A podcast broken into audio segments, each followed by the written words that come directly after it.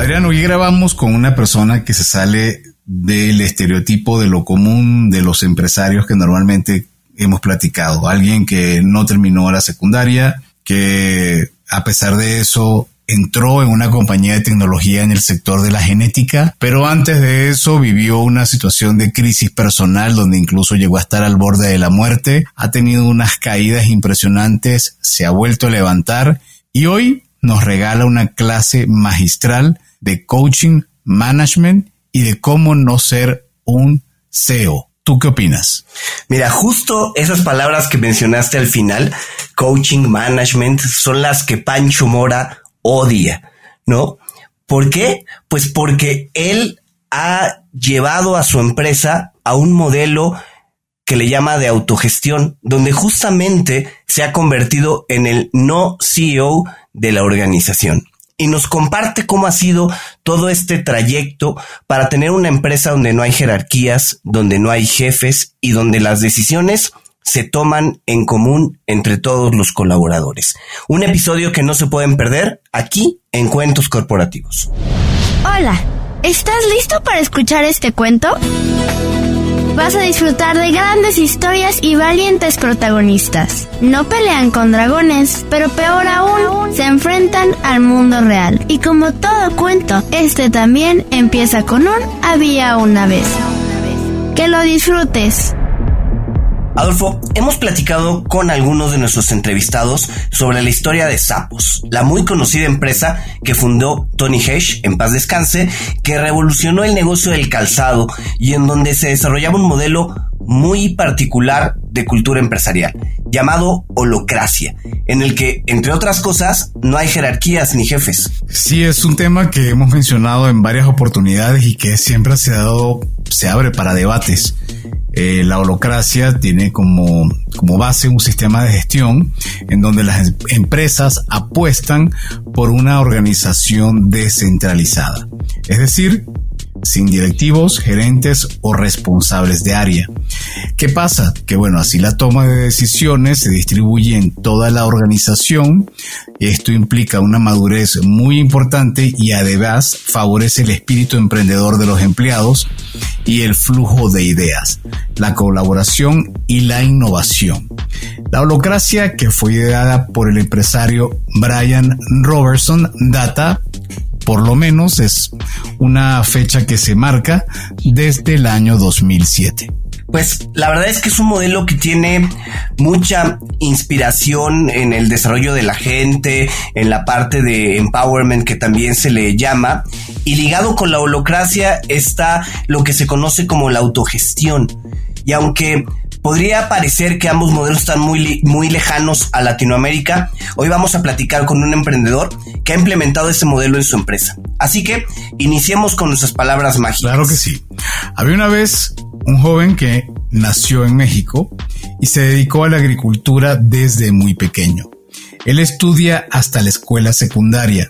Desde esa época se convierte en alguien bastante inquieto y curioso y eso lo llevó por diferentes caminos, sobre todo el iniciar una carrera profesional dedicada al comercio de frutas y verduras, junto con su padre, ya que nunca quiso seguir la educación formal. Hoy, Francisco Mora tiene más de 30 años de experiencia como empresario. Fundó Grupo Qualia en 1995 y hoy es no CEO, ya nos platicará este Pancho qué significa esto, no CEO y cofundador de esta empresa, con la cual se ha reinventado en múltiples ocasiones. En el año 2013 inició la implementación de los pilares de capitalismo consciente, para más tarde complementar con autogestión, en donde ha encontrado un camino que le permite con su visión, impulsar y ser catalizador del talento humano. Grupo Qualia es una empresa posicionada a nivel global en la genética de cultivos de alto valor comercial, mejorando la alimentación y la salud con más de 45 colaboradores. En el año 2021, Pancho lanza su podcast, Autogestión con Pancho Mora, enfocado a compartir su aprendizaje y conocimiento para crear abundancia sustentable con lo que más le apasiona, la autogestión. Y por si fuera poco, nuestro amigo Pancho es autor del libro muchos fracasos, pero nunca fracasado. Definitivamente, si hay un título así, hay que leerlo. Así que por lo pronto vamos a darle la bienvenida a Pancho. Un gusto tenerte en Cuentos Corporativos. ¿Cómo has estado? Muy bien, Adolfo y Adrián, muchas gracias y es un gusto aquí estar con ustedes. La verdad estoy muy contento y bueno, soy seguidor también de ustedes desde hace dos años y medio, así que conozco bien el formato. Qué bueno, pues muchísimas gracias, Pancho. Al contrario, es un honor para nosotros tenerte por acá. Y aunque ya hemos platicado un poco de tu currículum, de lo que has hecho, platícanos un poco de quién es Francisco Mora. Eh, ¿Qué haces cuando no estás pensando en temas de, del negocio? ¿Qué haces cuando no estás enfocado en temas de autogestión? Pues mira, eh, soy una persona aventurera, curioso y siempre estoy explorando cosas eh, diferentes.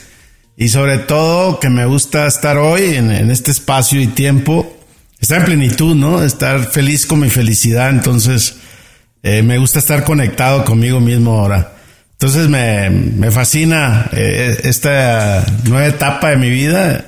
Así que, pues bueno, así me puedo definir de, de, y también con miedos, ¿no? Muchos miedos. Cuéntanos de esa nueva etapa de tu vida. ¿Cuándo comenzó y de qué se trata? Fíjate que, Adolfo, muy buena tu pregunta. Eh, yo creo que tengo un, viaje del 2009 para acá. Tuve una crisis personal y, bueno, pues ahí fue como eh, conectarme, reencontrar. Eh, fue curioso que buscaba en ese momento mm, quién soy, por qué estoy aquí. Digo, estas preguntas básicas que llegan a cada quien a su, a su edad. Y, yo decidí hacer un, un, retiro de meditación de 10 días en silencio. Vipassana se llama. Y ahí me di cuenta eh, de, de, esta nueva etapa de mi vida, como más que buscar por fuera, hacia adentro, ¿no? Eh, y entonces regresé nuevamente por un segundo curso, que hasta la fecha ya, ya no, no, no he regresado. Eso fue en 2009 y luego 2010, pero fue algo que para mí me sirvió bastante como poner en pausa muchas cosas, desde dejar el celular, el, la, pues todo, ¿no? Los hijos, eh, tu vida personal, laboral, y para mí ha, sido un cambio de vida. Y de ahí decidí explorar más esta etapa de, de conectarme conmigo mismo y, hasta llegar, eh, más adelante les comentaré, eh, a un tema de plenitud que de repente me da miedo cuando te preguntas si eres feliz con tu felicidad y, y estás contento con lo que estás haciendo, ya sea laboral, personal, de pareja y, y, bueno, pues por ahí empecé a encontrar algunas respuestas y, sobre todo este tema personal. Oye, Pancho, me llama mucho la atención este tema de tu retiro de 10 días en silencio, ¿no? Vipassana. Tuvimos ya a un invitado, me parece que fue Laurent Pellet, ¿no? Que hizo ese retiro también de 10 días. ¿Cómo lo, lo viviste? ¿Qué tan difícil es? Tengo la impresión de que tú eres alguien muy dicharachero, que platica mucho. ¿Cómo fue? A ver, platícanos.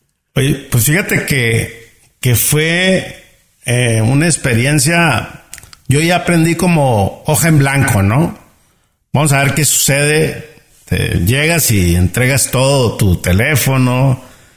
Y recuerdo yo que inclusive estaba haciendo una negociación con un gran amigo mío y, yo entré con esa, con esa sensación de que en esos 10 días tenía que cerrar el negocio, ¿no?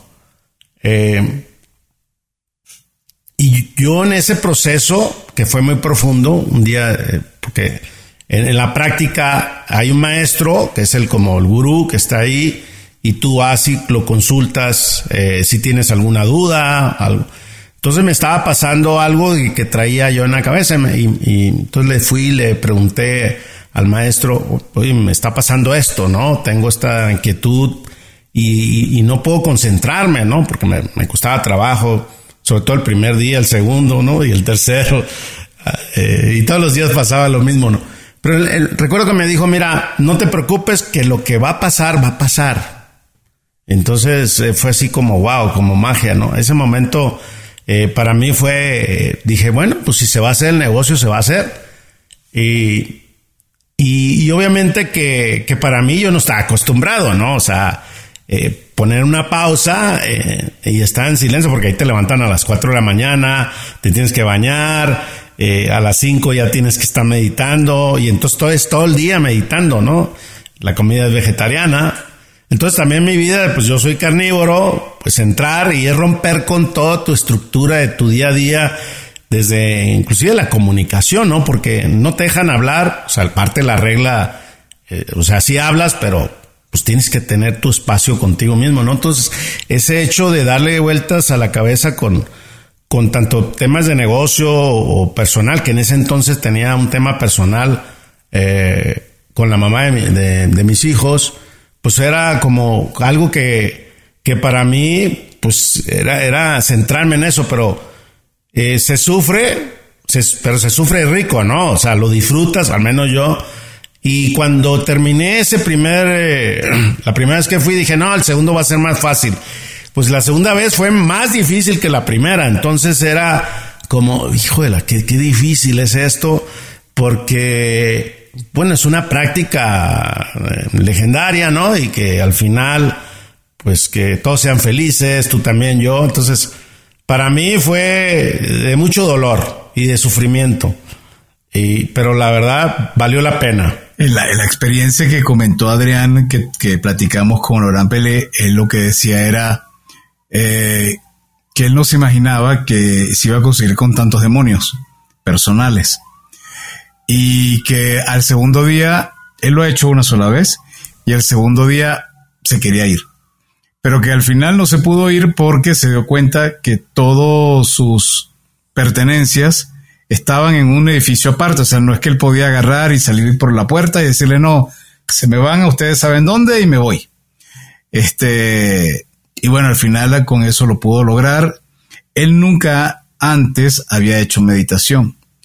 En tu caso fue parecido. Antes habías meditado y tenías esa práctica y, y si pudiste hacerlo de una manera un poco más eh, adecuado o no. Fue primera vez y también quisiste escapar. Sí, mira lo que comenta esta persona, que no, no tengo el gusto de conocerla, tal cual, todo mundo queremos salir por la puerta grande, o sea, y la verdad es que dices tú que esto es de loco, ¿qué hago aquí? ¿Por qué está pasando esto? Y realmente, inclusive yo en la primera vez, en, la parte de la meditación, pues yo sentía que volaba sin cabeza, sin brazos, sin, sin piernas, eh, así como gravitando, pero, o sea, una transformación porque la mente es bien poderosa, ¿no? Entonces fui, sí fui la primera vez, eh, sigo meditando, he hecho otras meditaciones y, bueno, he agarrado mi estilo, ¿no? No sigo ya ninguna, ah, más que mi estilo propio, pero sí, los demonios aparecen. Yo creo que a todo mundo nos sale el monstruo y tú dices, o sea, sales hasta corriendo. Y ha habido casos, en los dos casos que participé, como personas con ya, con alguna situación de salud mental o alcoholismo, que no pueden estar, que no los pueden tranquilizar, pues a decir que a ciertas personas sí le dan permiso salir. ¿Verdad? Los demás que te ven bien, no, aquí te quedas y, y no te vas, ¿no? O sea, ahí te andan cuidando pues toda la noche, ¿no? Todo el día y toda la noche.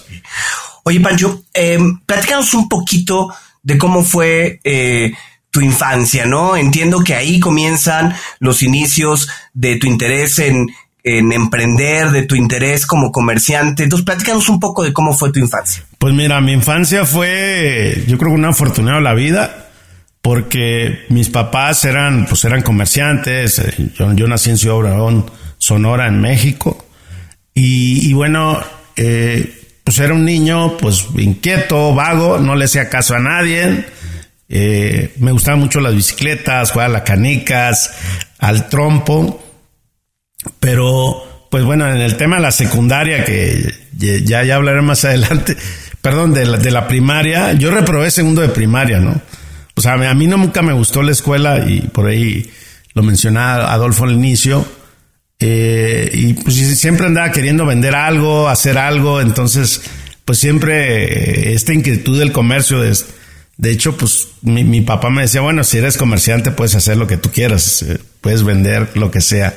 Y en la realidad pues siempre fui al negocio ahí con, con, mi mamá, y mi papás, eh, al negocio de las frutas y me crié en el comercio, ¿no? Hasta, hasta la secundaria que, que es donde ya ahí me empecé a, salir, pero mi infancia fue, yo podría decirlo, bonita, no, o sea, fue en esta etapa de que pues eres niño y, creo que las guerras de las galaxias era lo que, lo que más me acuerdo porque tengo muy mala memoria.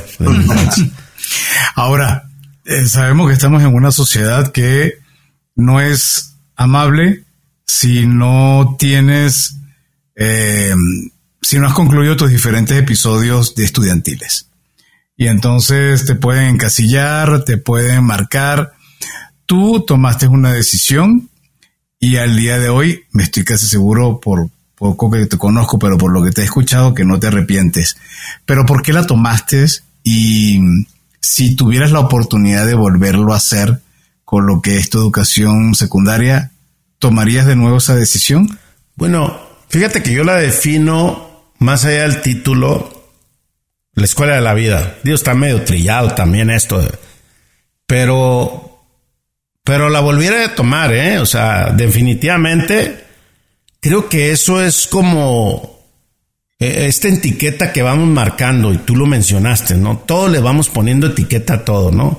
Oye, Adolfo es así, Adriana es así, y Pancho Mora es así. Y a todo es como si fuera, también podría ser que fueras monstruo, ¿no? Ah, porque eres doctor, entonces, digo, no sé si vaya, se dejen hacer groserías, eres don chingón, ¿no? Ah, tú si no eres doctorado, si no tienes una maestría, y si no fuiste IPADE, y si no fuiste a Harvard, y si no fuiste a X, oye, o sea, la verdad, yo, yo pienso que el estudio nunca se termina.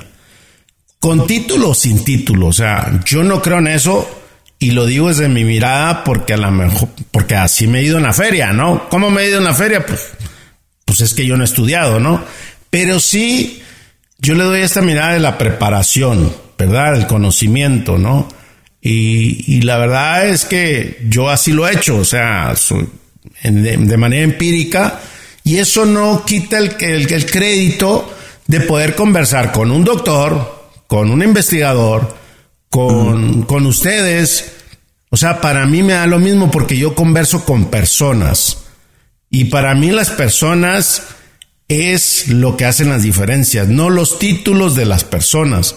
Entonces yo creo que, que también es un tema de riesgo, ¿verdad? Que hay que tomar. Pues yo, mi cabeza nada, mi, yo me crié siendo comerciante y dije, pues a mí si yo no le doy la escuela, pues ni me importa este, no es necesario, ¿verdad? Este, también no era como, ah, tengo que ser un título para ser alguien en la vida, ¿no? Yo digo que cada quien es alguien en la vida si te propones un propósito y si tienes un título también estoy peleado, eso es el complemento de, de ambas cosas, ¿no? Y si no, pues eres tú, ¿no? Oye, eh, Pancho, es claro que desde el principio tú tenías pues una visión muy diferente a, mucha gente que se dedica eh, a, la parte de comercializar frutas y verduras. No, tú pasaste de eh, esto, de estar en, en, la parte de la venta de frutas y verduras, a tener una empresa que vendía plátanos y después a enfocarte en un tema de genética. Ya me estoy adelantando también con lo que vamos a platicar, pero ¿cómo fue ese primer paso? ¿Cómo de pronto dijiste, yo de aquí tengo que dar el brinco a otra cosa y comenzar a crecer, a desarrollarte? Pues es muy buena pregunta. Mira, y cosas de la vida también, porque yo nunca me propuse tener una empresa genética. Ni por aquí. O sea, si yo había estado preparado siendo, no sé, un administrador o un genetista o, un investigador, o sea, porque yo pues, me hice del comercio, compra y venda y lo que te quede el margen y si lo llevas a escala, pues, pues ahí vas a ganar. Ese, era lo que yo aprendí. Entonces, cuando yo se, me meto a la genética fue por accidente. No fue por una planeación estratégica, un estudio de mercado, eh, marketing, no, realmente pues yo estoy en el comercio, en vez de vender bananos, por accidente eh, una persona me dice, oye, yo tengo papayas de Tapachula, este, ¿no quieres probar? Eh, fue en el año 91. Bueno, mándame 20 cajas y después me manda 50 en el comercio. Pues yo las empiezo a vender, les empieza a gustar a los clientes. Y digo, ¿de dónde viene la semilla? Le pregunto, no, de Cuba.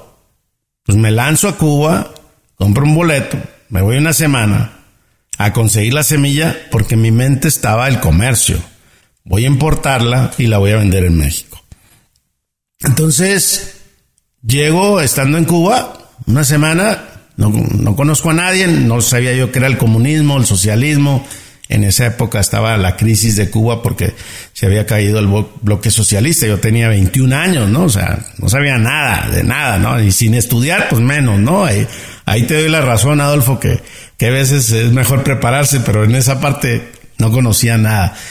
Y logro traer la semilla, ah, conozco a unos regios de Monterrey y a los años empiezo, agarro la exclusividad y empiezo a traer la semilla hasta que entro en una crisis de negocio.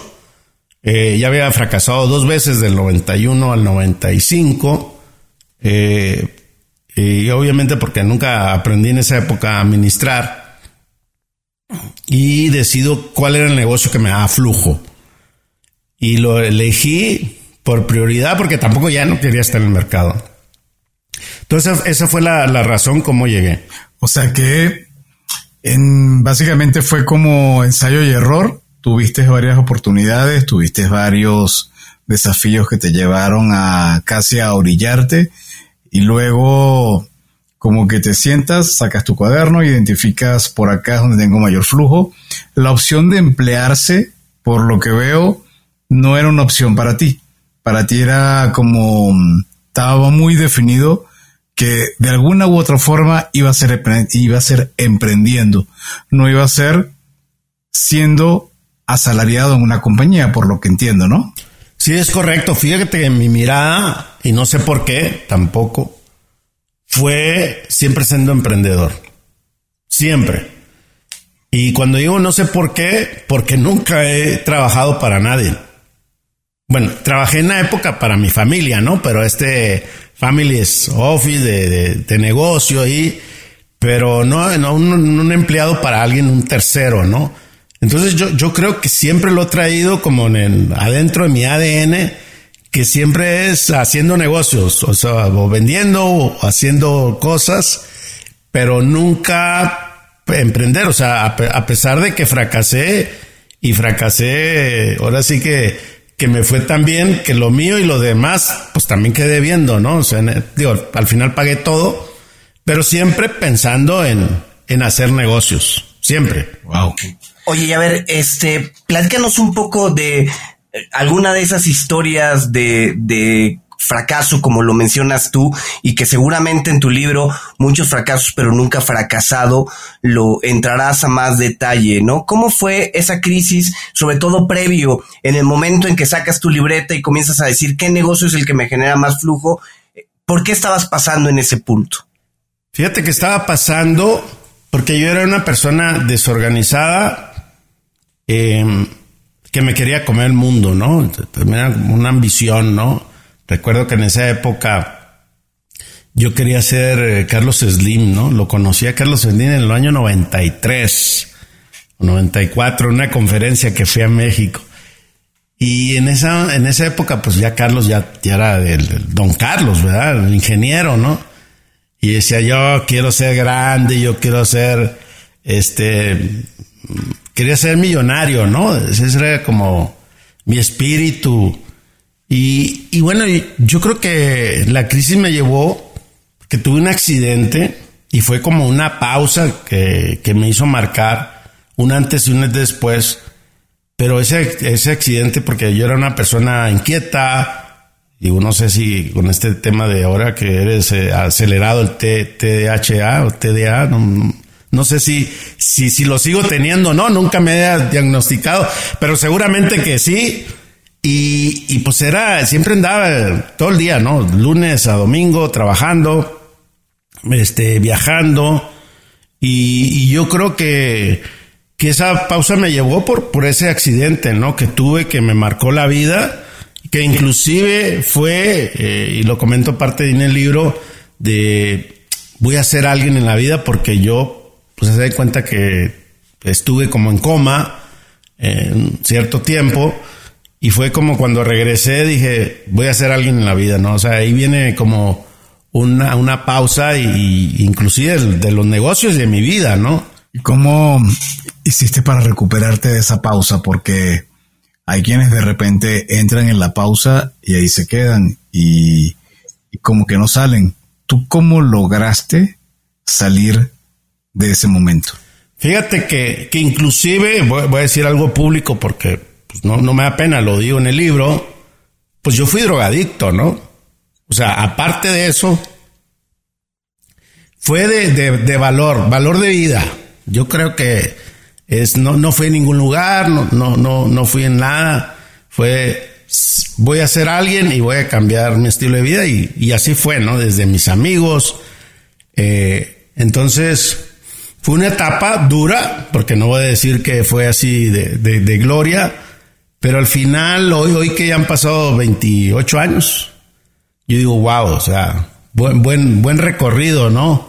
Buen, buena experiencia, pero fue, me puse a leer, me puse al libro de superación, liderazgo, eh, me metí a cursos, este, en ese entonces estaba de época los siete hábitos de la gente altamente efectiva. Traje el curso.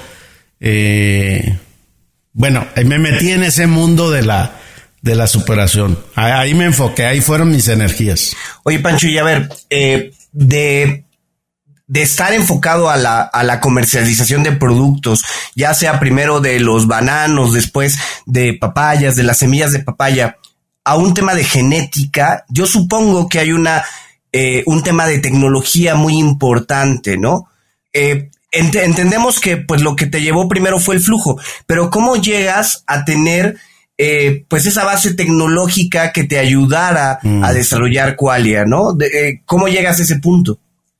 Fíjate que yo hice una colaboración en Cuba, duré 15 años haciendo negocios. La, la relación comercial se acabó el 2006. Pero en el año 2000, la verdad ya me tenían hasta la madre los cubanos, con todo respeto, ¿no? Y imagínense, tuve muchísimos años, ¿no? Les puedo platicar toda una historia de, de Cuba, tengo muchos amigos y conocía mucha gente. Y, y entonces yo veía que el negocio ya no iba a dar, o sea, al final yo era un comercializador con esta mentalidad y tenía que llegar al siguiente nivel. Y yo siempre me inspiraba en estas empresas transnacionales, que seguramente que muchos se asustan, Monsanto, Bayer y todos estos monstruos que... Y yo no hago nada de, transgénicos, así que no se asusten, todo es natural, lo que hacemos.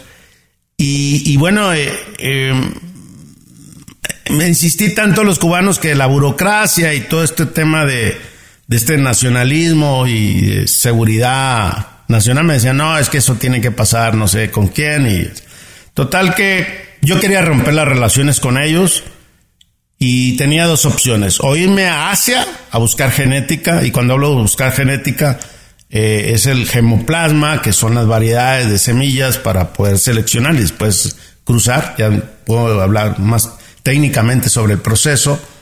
Pero eh, decidí irme a Brasil y fui en búsqueda de, una empresa tecnológica de, semillas de papaya. Y estuve un mes, recuerdo, y luego regresé 2001, 2002, hasta que encontré un amigo mío que, que hice amistad, eh, brasileño, me dijo, oye, tengo un amigo que tiene una empresa de, genética y te lo voy a presentar. Y entonces así es como yo di, o sea, en esa parte de la tecnología, ahí inicio y ya con, con una, una, visión muy clara que quería ser una empresa de genética de especialista en semillas de papaya a nivel mundial. Eso lo decidí desde el, 95, pero no sabía cómo, ¿no? No sabía eh, todo lo que había que hacer y si lo hubiera sabido, la verdad yo creo que me había arrepentido porque hacer genética es toda una generación y son muchos años y yo el mundo del comercio donde el dinero es lo que me hacía feliz en aquella época, pues era totalmente diferente. Entonces ahí inicio y inspirado en todas estas empresas japonesas, de, europeas, de cómo hacían genética, pues ya después me metí y ya eh, recuerdo que una vez estaba en Polonia, hace un par de años, y le pregunté a un genetista, oye, ¿cómo es el negocio de la genética? Me dijo, olvídate, el negocio de la genética es para, para tus nietos, me dijo. O sea, eso va a durar muchísimos. Y bueno, pues así es como me, me fui formando y hoy tenemos todo un equipo de profesionales que la verdad, ellos son los que hacen la genética. Yo la verdad, ahorita no, no, no hago nada, ya hablaremos más de eso, pero ellos son los que se encargan de, desarrollar nuevas variedades. Pero así fue. Bueno, y entonces al regresar, vamos a preguntarle a Pancho cómo pasó de haber explorado Cuba, incluso evaluado el mercado asiático, pasar a Brasil, a tener hoy un grupo de colaboradores para crear Grupo Qualia, una empresa que se dedica al elemento genético desde el punto de vista de las semillas y de lo que todo lo que implica. Pero eso nos lo cuentas, por favor, al regreso de este corte. Ya regresamos. ¿Te fuiste de vacaciones y no sabes cómo retomar? ¿O ya te diste cuenta que se va a acabar el año y no te has puesto pilas con tus propósitos de año? No te preocupes, Back on Track es para ti. Es un entrenamiento de cuatro semanas con el cual vas a retomar el camino, vas a entrenar de manera eficiente, inteligente para progresar y no parar. Encuentra tu mejor versión con Back on Track en WOS. Descarga WOS y aprovecha nuestras tres formas de pago, mensual, trimestral o de una vez, comprométete todo el año a mantenerte en forma. Bien, antes del corte hablábamos de cómo Pancho evalúa que ya su negocio se estaba entrando en un, se estaba estancando, ya era necesidad de hacer un cambio desde el punto de vista de socios comerciales, ya como estaba ocurriendo con Cuba, no era la mejor situación, empieza a evaluar mercados asiáticos, luego se encuentra con Brasil, un amigo tuyo te recomienda una empresa en Brasil y de ahí paulatinamente vas creciendo, vas creciendo hasta que hoy tienes Grupo Qualia. Esto resumido de una manera bastante, muy, muy corta. Pero tú, cuéntanos la historia. ¿Cómo fue que pasaste por todo esto que hoy en día tienes operando a Grupo Qualia? Pues mira, eh, fue un tema de visión y estrategia. Ahí, ahí ya no fue por accidente, de verdad, como, como inicié, porque al final también yo en ese entonces, en, bueno, no entonces, ya en el año 2000 y tantos, eh, tuve dos, dos, socios y después tuve otro más, éramos, cuatro socios. Y también era, como preguntarnos cómo llegar a Qualia. No, no teníamos como un propósito bien definido y era como los socios disfuncionales, ¿no? Cada quien íbamos por un lado y entramos en otra crisis también de, de, cómo hacer una empresa bien, de genética, ¿no? Ser competitiva, eficiente y con todos esos monstruos que yo le digo monstruos porque la verdad que sí son, tanto los asiáticos que están en el mundo de las semillas y europeos y, americanos, pues fue como siempre para mí la inspiración, ¿no? De vamos a hacer algo bien. Y yo creo que fue lo que más nos llevó a nosotros a encontrarnos fue realmente fue de que los socios teníamos caminos diferentes y teníamos que alinear una sola visión. Eso se fue en el 2012, ¿no? A lo mejor me estoy adelantando bastantes años. Y fue porque trabajamos en el CESO, ¿no? Yo, en esa época yo ya no, estaba un poco retirado la operación, pero ahí encontramos como darle este giro a, a la organización y toda nuestra cultura a partir del 2013 Ustedes fue basado de ser una empresa profesional. Yo pensaba, si lo pueden hacer los suizos, los mexicanos también. Y si lo pueden hacer los japoneses, nosotros también. O sea, y yo con esa valentía y coraje de, pues yo me la creí, ¿no? O sea, hasta el día de hoy. Y decía, pues nosotros también podemos hacerlo, ¿no? Y hicimos una cultura basada en capitalismo consciente. Y ahí nos me transformó para los próximos 10 años que, que, que hemos desarrollado eh, en, ser una empresa competitiva y, todas las personas piensan que somos eh, una empresa extranjera, no mexicana, ¿no?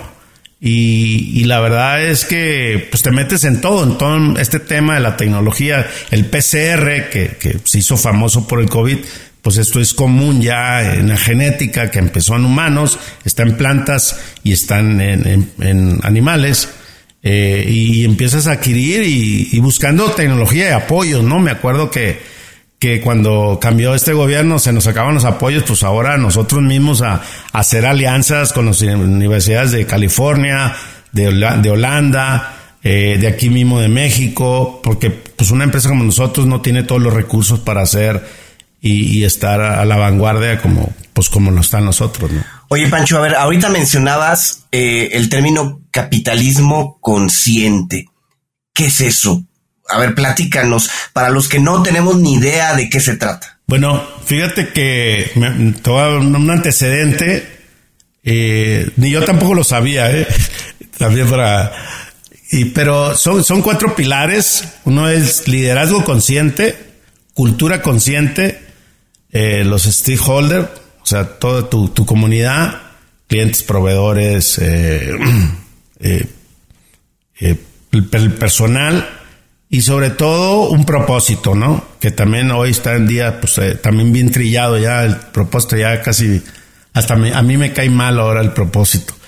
y, y bueno, lo que trata el capitalismo consciente es no hacer un capitalismo salvaje, ¿no?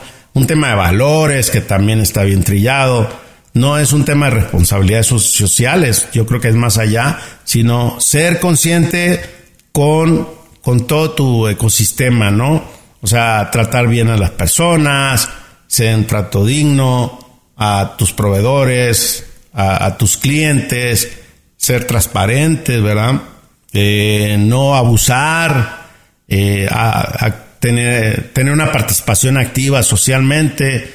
Es decir, no puede ser hacer riqueza pisando a los demás o robando o abusando o destruyendo el tema ambiental, sino que todo este tema, pues ser consciente para mí también es un tema eh, complejo, ¿no? Porque yo puedo ser consciente de una manera, tú de otra y ustedes de otra. Y, pero bueno, lo, lo, para mí lo que marca el capitalismo consciente eh, es, eh, es, realmente llevar la, fiesta en paz, ¿no? Con todo el mundo. Es bien, es muy difícil porque cuando yo, nosotros lo empezamos fue el 2013, me dijeron que iba a, quebrar la empresa, que íbamos a fracasar, que, iba a ser un desastre. Y sí, la gente no te cree, ¿no? Cuando tú empiezas con eso, pero yo lo que a mí me hizo, o sea, validar lo que yo pensaba, es que asistí a una conferencia de Conscious Capital en San Francisco y conocí al que era el dueño de Hot Food, eh, John Mackey, y voy me le pongo ahí en, la fila. Eh, tenía como unas 70 personas, yo no hablo inglés y llevaba un, ex socio que tenía y un colaborador. Le digo, oye, fórmate ahí porque yo quiero saludar a John Mackey. Para mí John Mackey era wow, ¿no? Era el, gurú, ¿no? Junto con Rashi Sodia, que hoy todavía lo son. Y ya me llevo y me dice, ¿y tú qué haces aquí? Era el, primer mexicano y la primera empresa que estábamos ahí. Le digo, es que yo creo en esto. Y vengo a decirte que felicidades. O sea, para mí era como, wow, o sea, Fui y lo saludé y lo me dice, ¿y tú qué haces? Yo vendo semillas de papaya. Oye, ¿por qué no me vendes papaya? Es que yo no vendo, pero le voy a decir a un cliente que le vende. Y ahí y que empecé a creer los stakeholders de cómo creas comunidad y compartes valor solamente porque lo saludé. Y yo dije, wow, esto es parte del capitalismo consciente. O sea, y así es como lo veo yo, así es como mi lectura y así es como la cultura nosotros así, así la vivimos. Y entonces más adelante se empezamos a ver términos como el no SEO. O sea, entonces te gusta ir rompiendo, no sé si paradigmas, yo creo que incluso hasta paradigmas tú lo encontrarías trillado. Yo creo que vas rompiendo los títulos y en uno ahorita literalmente le diste la madre porque entonces matar el SEO y decir que eres un no SEO, ahora quisiéramos entender eso, cómo es dentro de tu estructura y qué implica, ¿no? Fíjate que es un, buen tema, ¿no? Y iba a decir, eh, al final sí, efectivamente, me gusta romper el status quo porque yo creo que como todos seguimos un patrón, ¿no? O sea, si hay una moda de algo, la seguimos. Yo le he seguido muchísimas, o sea, he hecho barbaridades y también he tenido muchos fracasos por andar experimentando, eh, poniendo en riesgo la organización, etcétera, porque lo he hecho hasta el día de hoy. Yo creo que no se me ha quitado. Digo, yo soy más prudente, creo que es más eh, balanceado. Pero yo leo un libro que, que, de hecho lo quería recomendar, pero pues lo, lo, lo voy a anticipar, puedo recomendar. Adelante. Eh, de Ferry Lagluc. Y, y, el libro se llama Reinventando las Organizaciones. El libro llega en mis manos en 2017 y cuando lo leo digo, wow, esto es bueno para nuestra organización y para mí. ¿De qué trata el libro? De autogestión, plenitud y de propósito. Yo tenía claro ya mi propósito en esa fecha y plenitud no, no la tenía muy clara, pero veo los casos porque este vato era, ya hablé como norteño, perdón. Este, adelante. Eh, eh, era consultor de McKinsey y él empieza a decir, oye, McKinsey, este corporativismo marcado que, que tienes que dar una cara que, y no eres tú, entonces como usted doble personalidad. Entonces dice, renuncia y dice, debe haber otros temas de gestión diferentes, de, cultura y de liderazgo. Y, entonces empieza a investigar empresas que ya estaban en Europa, en Estados Unidos, y empieza a documentar los casos. Entonces yo digo, wow, este, pues yo, mi sueño, también hay que, también lo tengo que aclarar, que era jubilarme en mi empresa, joven. La primera vez lo quise hacer a los 45 años. Eh, no estaban las condiciones mías ni de la empresa.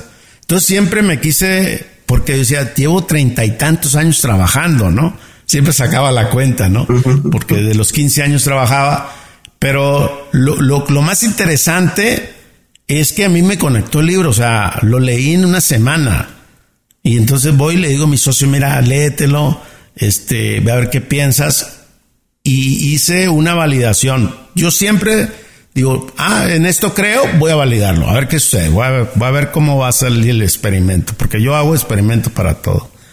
Y, y en esa ocasión, mi hija estaba en el extranjero de intercambio y le digo a la familia, oye, ¿qué les parece si nos vamos de viaje, tenemos un dinero, nos vamos todos o dejamos ese dinero y nos quedamos? Total que toda la familia levanta la mano, sí, no, todos nos vamos y eso. Y nos vamos un mes a Europa de vacaciones. Íbamos ocho personas. Eh, mis hijos, una, una nuera, mi hermana, y bueno, se armó ahí la, las vacaciones y les digo yo a mis colaboradores, miren, este, voy a poner a prueba algo, eso no se los dije, pero me voy un mes, no voy a contestar correos, no me llamen, no nada. Lo único es que si pasa algo muy grave, es que me manden un mensaje de WhatsApp con el problema. En un mes nadie me, me llamó, nadie me, ni yo, el que sufrí yo fue de ansiedad, ¿no? El primer día estaba, este, realmente ansioso. El primer día me puse borracho ya en Barcelona, me acuerdo, o sea, porque yo nomás miraba y nadie me escribía, ¿no? O sea, entonces, pues al segundo día igual, pues yo di las instrucciones muy claras. No me busquen si hay un problema. Búsquenme si hay un problema que entre todos no lo puedan resolver, me llaman pues nunca pasó. Entonces realmente el que no estaba acostumbrado por este control y mando, y también era como obsesivo en que todo tenía que decidir yo, y ahí me, me sentía un chingón, ¿no? O sea, en esa época, porque todo sabía yo, yo era el máximo de todo. Y, y, bueno, pues cuando yo regreso, que fue en enero del 2018, digo, ¿y qué pasó? ¿Cómo se siente? No, pues nos fue muy bien. Si quiere, vayas otro mes. O sea, felicidades. o sea, ni regresas, ¿no? O sea, y yo, bueno, no, yo encantado. ¿Y qué les parece si hacemos, empezamos a probar? Leemos el libro. Y, yo, cuando me sucede eso, yo empiezo a decir, es el momento que yo me tengo que retirar. Es el momento en que yo debo de dejar de ser el CEO. Y eso lo decidí hasta enero del 2019 que oficialmente decido, güey, pues ya no, ya no ocupa ser el CEO, o sea, todos podemos ser el CEO.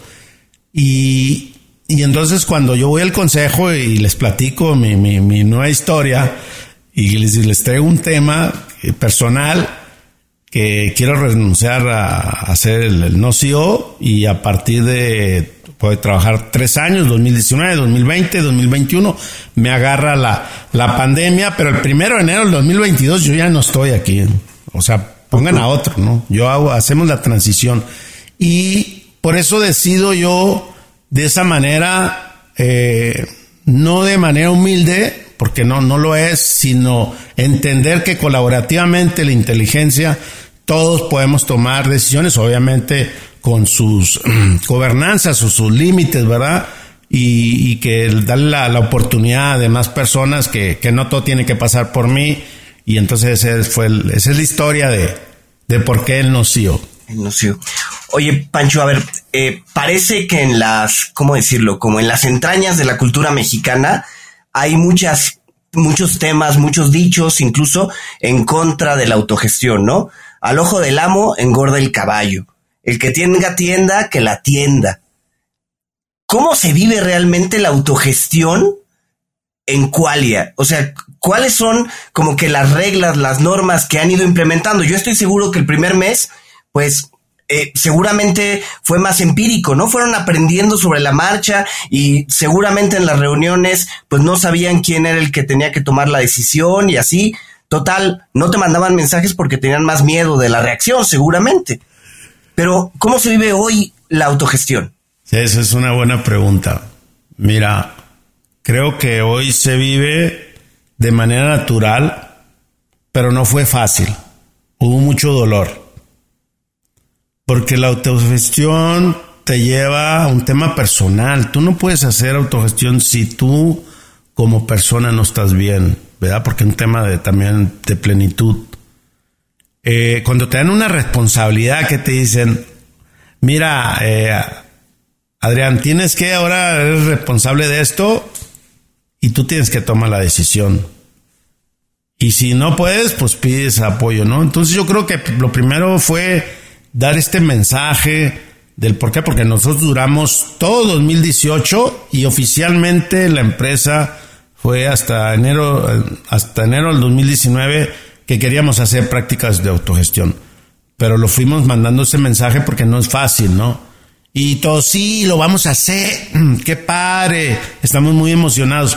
El tema es cuando ya llegan los equipos, pues tienes que tener una estructura, número uno, tener los principios claros y las prácticas y sobre todo la temas de rendición de cuentas y también cómo vas a resolver los conflictos eh, y cómo vas a tomar las decisiones. Y, a pesar de que a todo el mundo le decimos que cómo se tiene que hacer y cada equipo es autónomo también eh, hay veces que se abusa no ese abuso de confianza no ese abuso de ah, este es la autogestión, tú no eres mi jefe, tú no me puedes mandar, hasta se burla uno al otro, ¿no? O sea, ah, yo voy a decidir, entonces, ah, pero, pero esto es como una acta constitutiva donde tiene poderes. Si a ti te dan el poder de actas, eh, actos administrativos, pues hasta ahí llegas. Si tú tienes el poder de vender las acciones, hasta ahí llegas. O sea, para hablarlo en términos prácticos, para mí así es. Toda la autogestión va por roles y también hasta dónde puedes llegar, ¿verdad? ¿Cómo te vas a relacionar con, tus compañeros, ¿verdad? Y, y, hay un tema hoy que se vive es hablar con la transparencia de lo bueno y lo malo. Yo antes creía que, que además yo escondía todo lo malo cuando era el CEO, ¿no? todas las cosas bonitas las, las mostraba y cuando venía algo mal, pues no. Hoy para nosotros lo bueno y lo malo es lo mismo, ¿no? Ese no acostumbrarse, sino es un tema de la cultura, pues hablar de las dos cosas, no, no, no, no, tiene por qué no decir que hay un problema, porque hoy si hay un problema en producción, todas las personas involucradas se reúnen para discutir qué está pasando y qué vamos a hacer, ¿no? O sea, y hoy digo que ya es costumbre, ah, tenía más o menos dos años que no estaba en una reunión de ventas y la semana pasada me tocó estar en el equipo de ventas y dije, wow, o sea, como si yo estuviera ahí, pero mejor. Y, yo digo, oye, qué increíble, o sea, lo que es confiar en las personas, acompañar, porque nosotros también fuimos empíricos y lo hicimos, nuestro estilo de gestión es qualia, ¿no? así lo definimos muy propio y la verdad, saber que el tema humano y poner a las personas en el centro de la organización, a mí es lo que más me apasiona, o sea, es lo que más me mueve, aparte de llegar a los resultados, porque pues es parte de crear riqueza también, ¿verdad? No, no, no, no, no está un tema separado. Eh, pero me ha tocado de todo, de los que han llorado, dolor, los que han renunciado, los que no creen, los que dicen que estamos locos y bueno, de todo. Tienes, estaba, estaba tratando de ubicar el libro pleno de Simón Cohen. No sé si lo, mm. lo conoces. Sí, lo ubico. Sí sí, sí, Creo que tienes mucho de él. Tiene mucho también de, te escucho y hay un libro que me encantó que eh, lo escribió Ray Dalio, que se llama Principios, que está también ya lo... increíble, si no me voy a dejar mentir, que el de Ray ya lo leí. Del pleno de, de, Simón no lo he leído, pero sí lo ubico y, lo, y además lo escuché aquí con ustedes. Ah, qué ah, bueno. y a ver, yo te escucho, Pancho, y, y por una parte digo, qué tipo tan chingón y admirable. Y, y siento que estás como 10 niveles por encima del corporativo más avanzado desde el punto de vista de management internacional que uno puede conocer. Pero por otro lado también no te puedo negar que hay otro lado que me dice, no, pero esto parece un Montessori corporativo. O sea, aquí cada quien hace un poco lo que quiere, ¿no? Entonces, te admiro totalmente porque me parece que lo que han logrado necesita un grado de madurez impresionante, pero por otro lado, no sé si es algo que eh, cualquier empresa lo puede realizar. creo que haría falta un liderazgo como el tuyo para que eso se pueda ejecutar o estoy equivocado según tu perspectiva y es algo que cualquier compañía lo puede implementar? Adolfo, muy buena tu pregunta. A ver, ¿alguien de aquí somos vegetarianos o veganos? No, ¿verdad? Bien. O sea, y si hubiera alguien vegetariano y vegano, pues no pasa nada, ¿no? Hoy el tema de la gestión al mundo que está evolucionando no más la tecnología, lo digital. Ya no podemos seguir pensando de cómo formamos nuestra gestión hace 30 años, 40. La velocidad de, de, colaboración, de toma de decisiones, no puede caer en, en, un, un, tema de poder. Un tema de el CEO es el chingón, es el último que decide. Yo creo que hay o llegas porque tienes una crisis o porque te está moviendo algo. Y eso es para los fundadores o la propiedad. Eh, yo conozco muchísimas organizaciones europeas, americanas, japonesas, chinas, y, llevo 128 episodios también en el podcast. Y que la verdad me sorprende encontrar cada día, ¿y este de dónde salió? O sea, y mi pregunta es, ¿cómo llegas? Y todo llega es por una algo que ya no te hace feliz en la gestión, algo que quieres verlo más humano. Em, yo pienso que los corporativos también van a cambiar. Vi un caso hace un par de años en, el Banco Santander, un proyecto piloto en, en, España. No sé, ya no le he dado seguimiento, pero estaban haciendo, o sea, seguramente que va a haber áreas, de, aunque seas corporativo y jerárquico, hay áreas que hoy son autogestionadas, aunque no sea oficial, porque existe, ¿no? Porque el líder de ese equipo así le guste, así está. Entonces, sí, efectivamente no es para todo el mundo, sí, estoy de acuerdo, no es para todo el mundo. O sea, se ocupaba valentía y coraje, o sea, no, no hay otra, o sea, tienes que, que confiar en las personas, ser transparente, un tema de valores. Y un tema también del propósito. ¿Por qué lo quieres hacer? ¿Porque está de moda? Yo, pues, más allá de la moda, es por convicción lo hacemos nosotros. Yo y mis socios estamos convencidos. Eh, y bueno, el tema de Montessori es una empresa, me da risa. No es así, aquí es orden y disciplina. Todo debe ser claro y preciso. En una de las reglas para mí es que debe ser claro. O sea, si no lo estás entendiendo, si quieres hacer lo que tú quieras, es que no estás aplicando bien. Es todo lo contrario. Pareciera que todo, todo es un relajo, ¿no? O sea, entras en el caos, ¿no? Es orden y caos. Sí puede haber caos, sí, pero tiene que haber ese balance porque entras, se va a salir control, voy a perder la organización. Pero mira, nosotros somos tan transparentes hasta que los, los números son abiertos. O sea, la gente lo sabe y siempre sabrás en una organización cuando va bien y cuando no va mal.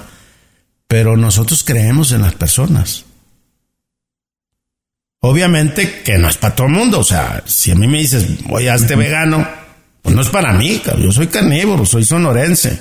Esta la carne. O sea, yo le entro todo. Bueno, ahorita le voy a bajar los carbohidratos y el azúcar, pero. pero también si me dice, no, ya se hace 20 años, deja el carbohidrato. No, no había podido. O sea, yo creo que es natural y lo vamos a ir viendo evolucionando como el, el podcast que es ustedes. Ustedes trabajan colaborativamente, trabajan autogestionados. Cada quien tiene su rol. El ejemplo son ustedes, cuentos corporativos. Cantando. No lo habíamos visto de esa manera, pero pues sí. Oye, Pancho, a mí me llama mucho la atención el tema del no CEO que ya platicábamos hace rato. Nada más un poco para entender. A ver, tú eres un no CEO, pero hay un CEO ocupando eh, hay un CEO en la organización y la otra, como no CEO, ¿cuáles son tus funciones? ¿O no hay funciones? No sé. Sí, sí, sí, sí. Ok, pues esa es una pregunta súper interesante. Fíjate que yo tengo un gran amigo eh, que del País Vasco, se llama eh, Coldo Sarachaga, y él tiene una, pues un estilo, él le llama estilo de gestión, ¿no? Y él le llama eh, coordinador general. ¿Qué es un coordinador general para nosotros? Es un líder moral que tiene una visión pero no toma decisiones. Integra toda la organización. Haz de cuenta que lo único que cambia, que en vez de ser CEO, no toma decisiones. Anda por toda la empresa, entre, se integra y obviamente nosotros tenemos un consejo consultivo y ese rol le reporta al consejo. Entonces, eh, ella sabe la cultura, sabe toda es una persona que, que está, y también ese rol cualquier otra persona lo puede tener. En este caso, el rol está a mi hija, porque así lo decidió el equipo y fue por, por votación, ¿no? La sugirieron y Mi hija tiene 27 años y, está ahí, pues sabe más que yo ahorita, ¿no? Eh, y entonces, eh, mi rol eh, en el que yo estoy, yo estoy en dos roles concretamente.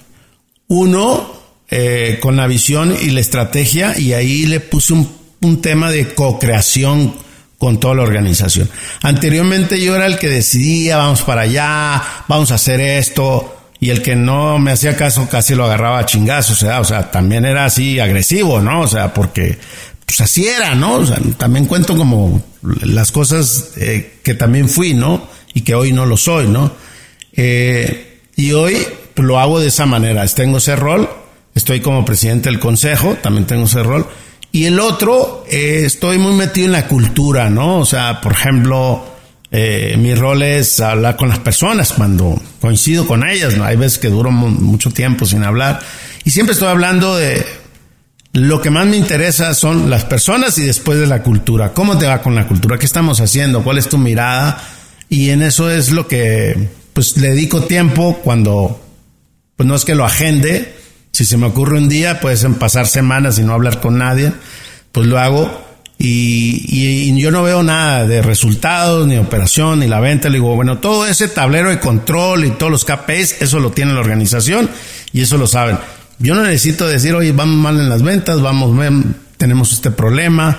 Pero si yo observo algo también, o se me ocurre, porque soy muy ocurriente, eh, puedo reflexionar y conversar, pero ellos toman la decisión de algo, ¿no? Eh, al principio me metí en problemas porque decían, ah, me dijo Pancho, ¿no? Pancho pasó esto.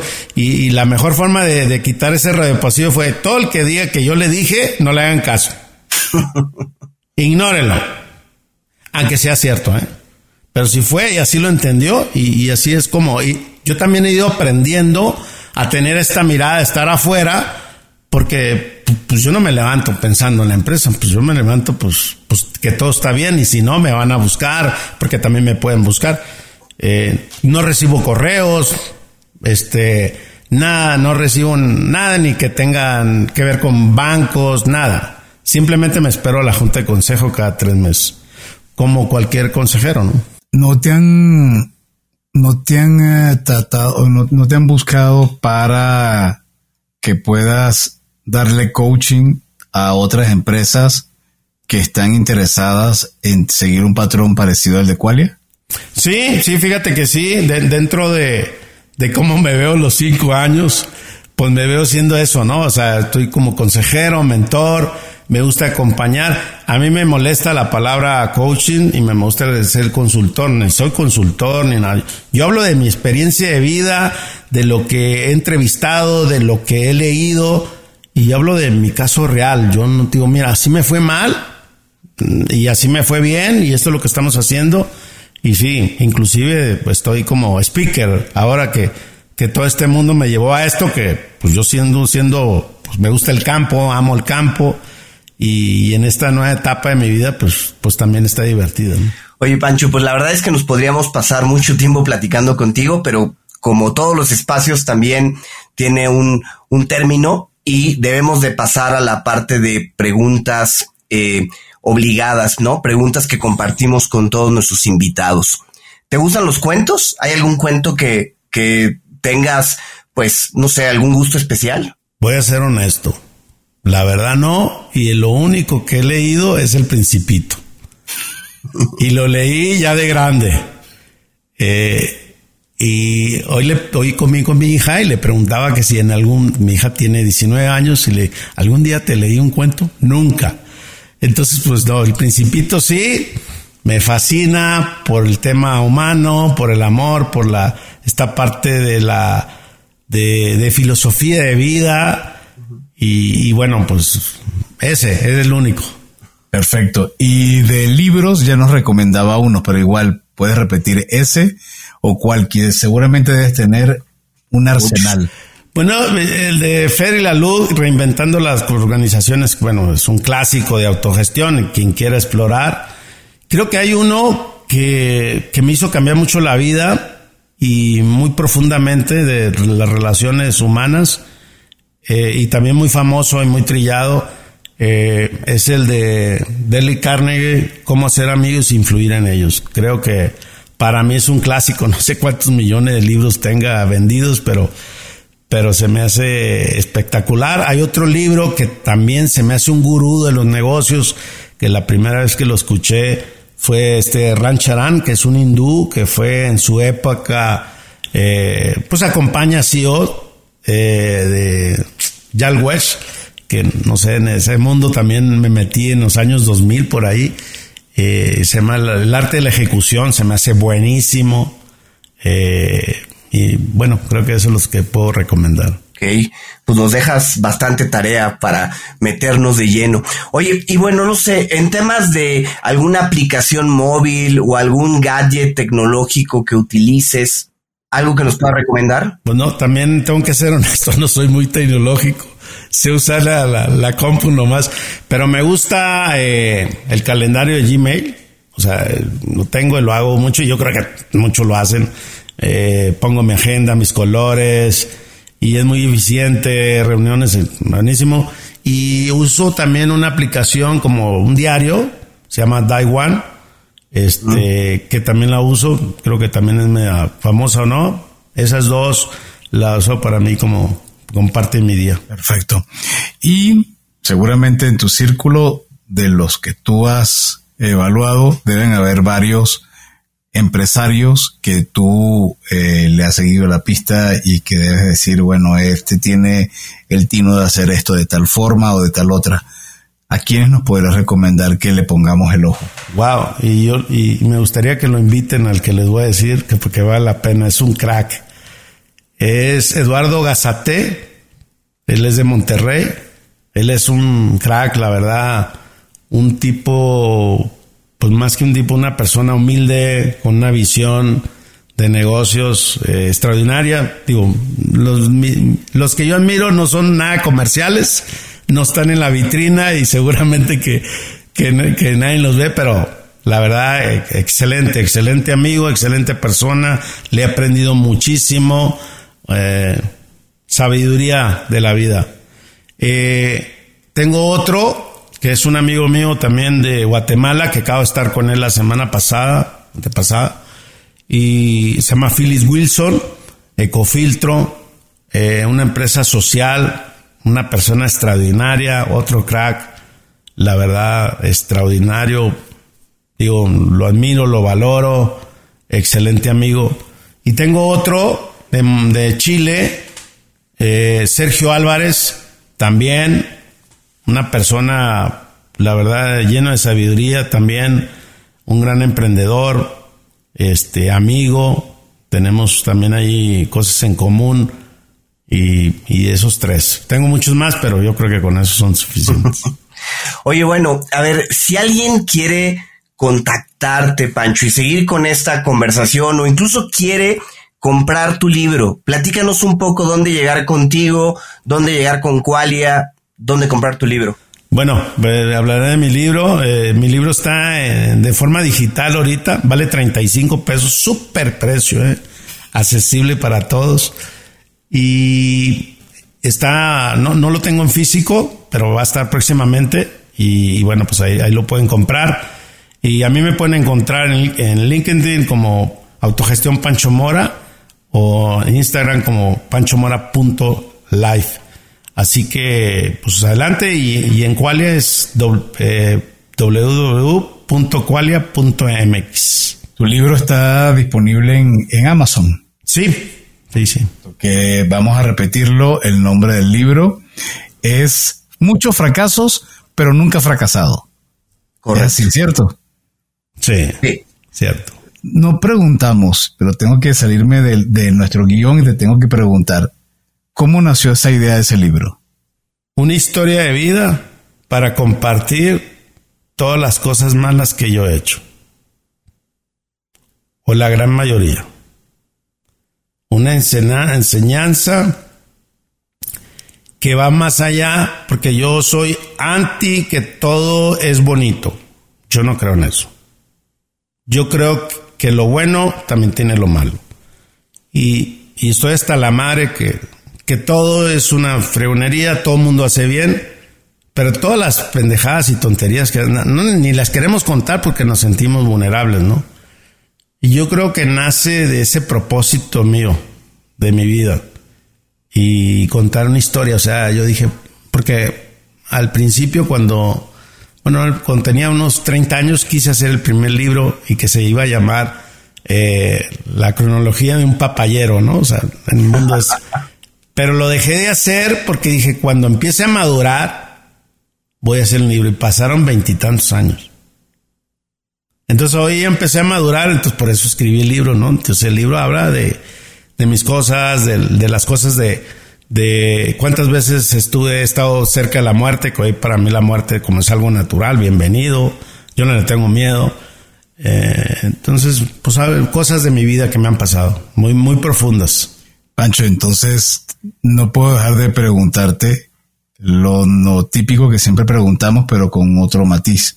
¿Cómo harías para orientar a aquellas personas que se sienten muchas veces ahogadas por el fracaso, que sienten que nunca terminan de salir del hoyo como si fuera una trampa de arena en el golf y que no suene a mensaje bonito de Instagram, eh, de sí, todo va a ir bien y te confianza y nada, nada.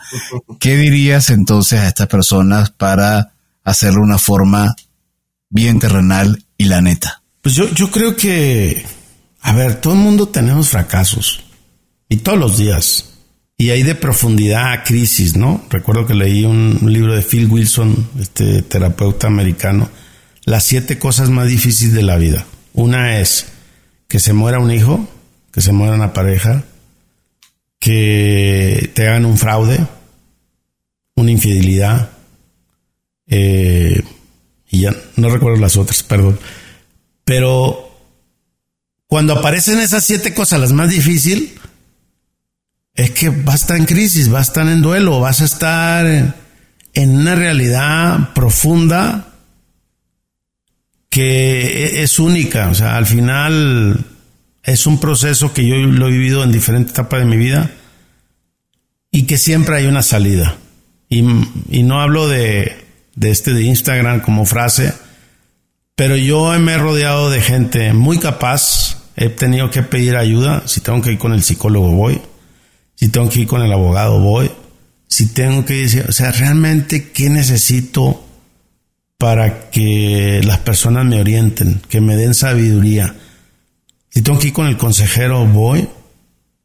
Entonces, yo siempre busco ayuda. Busco ayuda porque, porque, porque es necesario.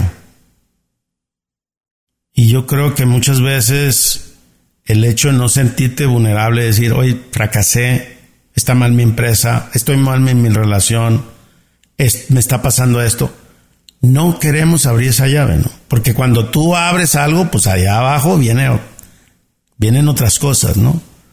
Yo creo que a todos nos pasa y no sé, creo que si tienes una depresión o una ansiedad, dudas o no sé, pues al final todo tiene una solución y, claro que, que todos somos capaces. Los humanos, yo creo en la inteligencia de los humanos y, y sobre todo quién le, explotan y saben explotar la propia inteligencia porque genéticamente, ya me voy a meter en temas de genética como es lo mismo.